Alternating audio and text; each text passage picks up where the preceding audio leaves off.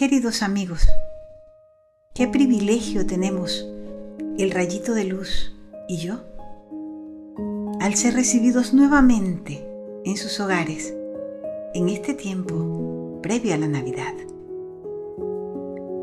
Es un tiempo realmente especial. Es un tiempo en el que los seres humanos sacamos a relucir lo mejor que tenemos. Un tiempo para amar, para compartir, un tiempo para ser hermanos. Qué bonita frase, ¿verdad? Un tiempo para ser hermanos. ¿Y qué es ser hermano? Interesarme en que mi cercano, mi prójimo, sea feliz. Buscar la manera de ayudarlo a tener una vida más bonita. Ayudarlo a descubrir lo hermoso de la vida, ya sea con un gesto, con una palabra, con un detalle o con nuestra presencia. Claro que sí, hay tantas maneras de hacer sentir bien a los demás. ¿Se han dado cuenta de que somos muy ricos en recursos a la hora de dar? Nadie es tan pobre como para no tener al menos una sonrisa para dar, decía Madre Teresa de Calcuta. Eso es generosidad. Por eso el valor que nos visita hoy es precisamente amor y su compañero, generosidad. Ese es un valor tan importante y necesario si queremos realmente ser felices. ¿Y qué es generosidad?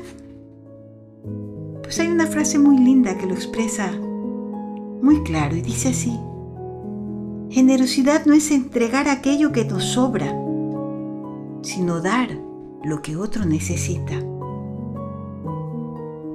Miren qué importante. Y encontré una frase más profunda todavía que dice así, si alguna vez no te dan la sonrisa que esperas, entrega la tuya. Eso es generosidad. Y en este tiempo de Navidad, como les decía, en esta época en que generalmente todos queremos estar felices, pues tenemos la oportunidad de que tú y yo seamos realmente la Navidad porque somos Navidad cuando iluminamos con nuestra vida el camino de los demás, con nuestra bondad, con nuestra paciencia, con nuestra alegría y por supuesto con nuestra generosidad. Por eso el día de hoy yo les traigo un cuento muy bonito que habla precisamente de Navidad y de generosidad por título Cambio de planes. Ay, ¿qué tendrá que ver cambio de planes con Navidad? Pues sí, puede pasar. ¿Cuántas veces decidimos hacer algo y a la hora de la hora sucede algo repentino, inesperado, y tenemos que postergar lo que queríamos hacer? Bueno, precisamente es lo que les va a tocar vivir a los protagonistas del siguiente cuento cambio de planes. Era el día de Nochebuena, o sea, era un 24 de diciembre. Y Carla y Daniel estaban listos cuando los padres les dijeron que iban a salir de viaje hacia la casa de sus abuelos, que quedaban a unas cuantas millas de distancia de donde ellos vivían iban a pasar las vacaciones de Navidad con su familia. Se subieron al carro del papá, guardaron todo y ya iban en la carretera, cuando de pronto un extraño ruido empezó a sonar repentinamente dentro del motor del carro. El papá dijo, mmm, como que algo no anda bien. Vamos a parar. Abrió el capot y pues sí, algo sonaba raro, pero no sabía qué era. Y entonces, como todavía era un poco temprano, decidió buscar un taller a ver si había alguien que se lo ayudara a arreglar. Y tuvieron suerte. Encontraron un taller en la misma carretera, a la entrada de un pequeño pueblo. El mecánico, después de mirar detenidamente el motor, le dijo, Mire, yo puedo arreglar el carro, pero tenemos un problema. La pieza que hay que cambiar no la tengo. Y tendría que pedirla a un taller que queda en el pueblo vecino. Y recién, tomando en consideración que hoy es Nochebuena y pidiendo el favor especial, yo creo que me la podrían traer mañana, o sea, en Navidad. Pero como está su carro, usted no puede seguir el viaje. Es muy peligroso hacerlo en estas condiciones. Mire, yo le sugiero que pase la noche aquí. Yo le prometo que mañana le tengo su carro listo. ¿Le parece? El papá de Carla y Daniel lo pensó, lo consultó con su esposa y se quedaron de acuerdo en que era lo mejor habría que postergar la llegada a casa de los abuelos. Pero lo mejor era conservar la integridad y viajar con seguridad. Entonces le preguntaron dónde había una pensión, un hotelito pequeño en el pueblo para poder quedarse. Le dijo, claro que sí. Mire, yo mismo lo voy a llevar. Venga, súbase a mi carro. Suban todos, vamos, yo los llevo hasta ese hotel. Es un hotel sencillo pero muy limpio y donde hay personas buenas. Está, mire, frente al parque del pueblo. Entonces ustedes van a poder estar bien allí. Y así lo hizo. Los llevó hasta el hotelito, los dejó instalados y se fue. La dueña del hotelito era una señora ya mayor, pero que tenía el aspecto de abuelita Tenía una sonrisa tan dulce que hizo que tanto Carla como Daniel enseguida se sintieran como en familia. Los invitó a cenar, les sirvió una sopa calientita y bien rica y luego les dio hasta postre, un flan casero. ¡Qué delicia! Se parecía al que hacía la abuelita. Y así estaban se abrigaron bien porque esta historia se da en un pueblo de la sierra. ¿Y allí qué pasa? Hace frío, ¿verdad? Bueno, como les dije, se pusieron sus abrigos y salieron a caminar por el pueblo. Todo el mundo había salido a pesar de que hacía frío. Carly y Daniel iban aburridos protestando por la mala suerte de haber caído en ese pueblo tan chiquito en lugar de estar donde sus abuelos. En cambio sus padres lo vieron con buen humor y dijeron, vamos, aprovechemos el tiempo, por algo bueno ha de ser. Miren, vamos, vamos al parque. Miren qué bonito, hay un gran árbol de Navidad. Y fueron hasta allí.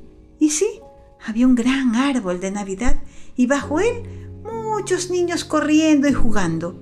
Y al ver que llegaron Carla y Daniel le dijeron, Vengan, vengan, vengan a jugar con nosotros.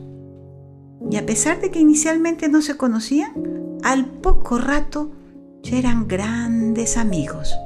Jugaron y jugaron un buen rato, y como sabían que se iban a ir al día siguiente, se pusieron de acuerdo para volver a encontrarse también en ese mismo lugar en la mañana. Y así fue. Luego de que jugaron un rato, los padres fueron a la iglesia, allí habían armado un hermoso nacimiento, cantaron villancicos, estuvieron en la misa de gallo y llegó el momento en que era hora de irse a dormir. Se dieron un abrazo, se desearon feliz Navidad y esperaron a que al día siguiente amaneciera. Pensaban, mañana será el día en que le daremos el abrazo de feliz Navidad a nuestros abuelos. Qué bonito. Y así se durmieron contentos. A la mañana siguiente volvieron a salir, a dar un paseo por el campo. Iban por allí cuando vieron que se aproximaba un rebaño de ovejas. El pastor que las cuidaba alzó su manito en señal de saluda y Carla y Daniel corrieron, corrieron a donde estaban y vieron que llevaba entre sus brazos un pequeño corderito. Estaba recién nacido, le estaba dando el biberón. Entonces, viendo el hombre la ternura de los niños, se los dio para que ellos le ayudaran a dar la tetita al corderito. Y el hombre les contó que todas sus ovejas tenían nombre y que esa oveja negra que estaba allí, que era la mamá del corderito, se llamaba Estrella. ¿Y cómo se llama el corderito? preguntaron. Pues miren que aún no tiene nombre. Oh, no tiene nombre, dijo Carla. ¿Y si le ponemos Lucero? Su mamá la estrella y el Lucero. Muy bien, y así lo bautizaron. El pastor les enseñó que las cabras también tenían nombre y como tenía dos perros, se los presentó. Les dijo, aquí está, Pipe y Pipo. ¡Oh, qué lindos nombres! dijeron ellos. Y así, felices estuvieron un momento y se despidieron. Pasearon luego por el pueblo, todo era navideño. Y así, entretenidos llegó la hora de comer. Habían acabado de comer cuando Daniel le dijo al papá, Papá, ¿podemos salir a jugar un ratito al parque? No, dijo la madre, no me gusta que anden solos por allí. Y la señora que parecía abuelita le dijo, Hijos, aquí es todo muy seguro. No hay ningún peligro. Déjenlos salir. Yo de aquí los estaré cuidando. Mm, bueno, está bien, dijo el papá. Pueden salir un rato, pero no se alejen. Sí, gritaron contentos Carla y Daniel. Se pusieron su abrigo y salieron a la calle. ¿Y con quién creen que se encontraron? Con los niños de la noche anterior, que eran Javier y Ana. ¿Se acuerdan que habían quedado de acuerdo para jugar al día siguiente? Eran unos niños de edades parecidas a las suyas. Javier tenía un largo cerquillo que le tapaba los ojos y los cachetes bien rojos. Ana era más chiquita, tenía el pelo ondulado y unos grandes ojos azules. La niña estaba tiritando de frío. Y entonces Carla, viéndola asombrada, le dice, ¿por qué no tienen abrigos? ¿No tienen frío? Es que no tenemos, dijo Javier con la mayor naturalidad. Carla y Daniel se miraron incrédulos. ¿No tienen abrigos? dijeron a una sola voz. Y entonces recién se dieron cuenta de cómo iban vestidos. Eran niños que estaban muy limpios, pero la ropa que llevaban era muy vieja y gastada, y sus zapatos estaban rotos. Es que solo tenemos esta y otra ropa, dijo Ana señalando su camiseta. La otra es por si las ensuciamos. Es que papá no tiene trabajo, entonces tenemos que cuidar todo lo que tenemos. Ah, dijeron los dos hermanos, sin poder creerlo. Ellos tenían tanta ropa en su casa y si se les rompía o se dañaba, Iban y les compraban otras sin ningún problema. Jugaron un rato más, pero empezó a llover, hacía más frío y dijeron, tenemos que entrar. Se despidieron de sus amigos, pero entonces Daniel, llevado por un impulso de esos que sale del corazón, se quitó rapidito su abrigo y diciéndole a Javier, pruébatelo, se lo entregó. Javier se lo puso rapidito y vio que le quedaba perfecto y lo miró riéndose, acariciando su abrigo. Entonces Daniel se quitó el gorro, los guantes y la bufanda y también se los dio. Carla, viendo lo que había hecho su hermano, también se quitó el abrigo, los guantes y el gorro y se los puso a la pequeñita Ana, que aunque le quedaba un poco grande, también sonrió feliz y dejó de, de temblar por un momento. Adiós, chicos, se despidieron de nuevo. Nos vamos a pasar vacaciones a casa de nuestros abuelos.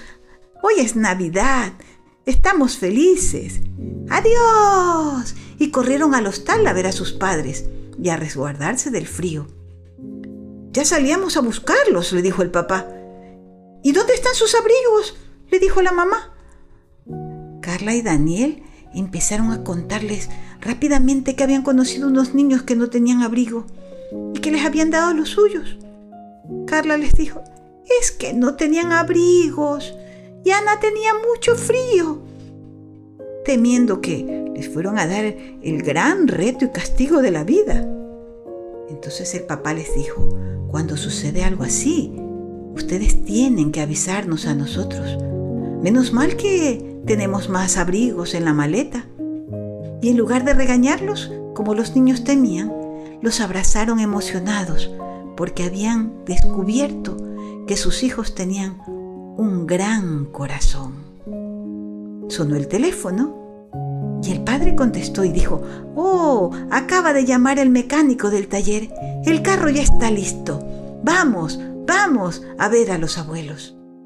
Salieron del pueblo y justo unos minutos después de que se habían ido, llegaron Javier y Ana con su madre a preguntar por ellos. Estaban tan agradecidos de que les hubieran dado la ropa que tanta falta les hacía. Pero tristemente se quedaron mirando la carretera porque ya se habían ido. Después de contar lo ocurrido a sus abuelos y primos, Carla y Daniel se fueron a la cama porque llegaron ya bien entrada la noche. Estaban tan cansados, pero también tan felices por lo que habían vivido.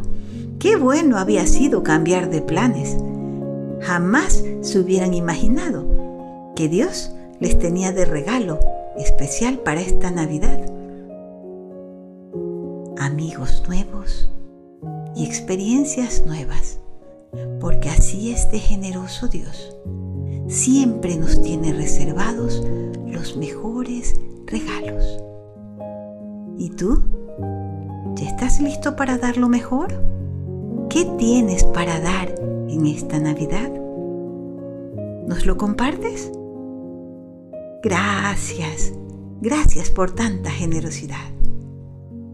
Yo los dejo hoy feliz de haber compartido con ustedes esta historia. Y no me quiero ir sin ratificar que la frase que les dije antes tiene vigencia aquí. Generosidad no es entregar aquello que me sobra, sino lo que el otro necesita. Y fue lo que estos niños hicieron. Dieron lo que los niños necesitaban. ¿Estamos de acuerdo? ¿Estamos listos para ser muy generosos en esta Navidad? Seamos generosos. Seguro que el niño Jesús sonreirá desde el corazón. Nos vemos mañana con un nuevo rayito de luz a esta misma hora por este mismo medio. Claro, siempre, si Dios quiere. Los amo y feliz Navidad desde ya.